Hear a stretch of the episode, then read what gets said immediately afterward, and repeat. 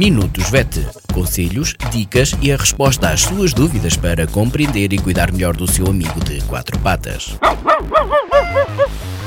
Minutos VET às quartas-feiras pelas 15h20, aqui na sua Vagos FM com a veterinária Ana Neves. Olá a todos, o meu nome é Ana Neves, sou médica veterinária na Clínica Zoo, Clínica Veterinária de Vagos. Bem-vindos a mais uma rúbrica Minutos Vet.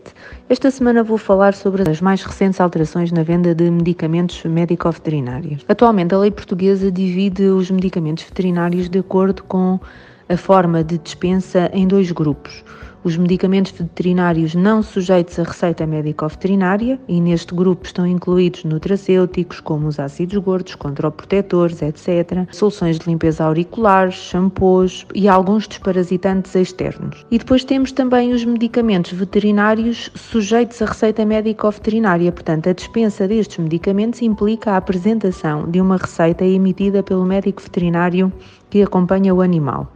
Esta receita é emitida numa plataforma específica, que é a PEMV, pelo médico veterinário e à qual o farmacêutico ou os locais que podem dispensar estes medicamentos conseguem também aceder. Aqui vamos incluir os antibióticos, anti-inflamatórios, antifúngicos, corticoides e também os desparasitantes internos. Assim, Uh, também há vários locais uh, capazes de vender uh, medicamentos ou autorizados a vender medicamentos veterinários. Os centros de atendimento médico-veterinários, como as clínicas, hospitais e os consultórios, podem dispensar medicamentos sujeitos a receita médica apenas em atos clínicos.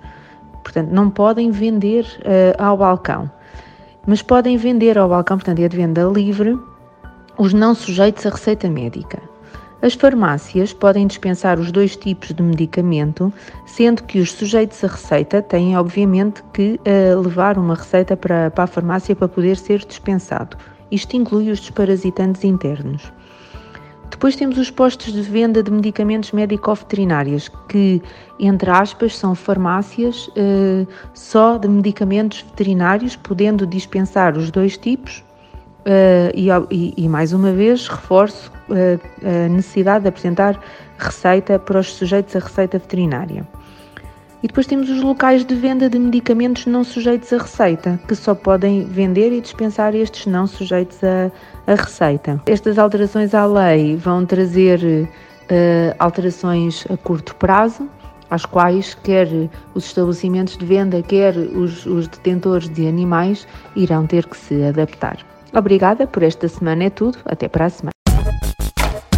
Minutos VET. Conselhos, dicas e a resposta às suas dúvidas para compreender e cuidar melhor do seu amigo de quatro patas.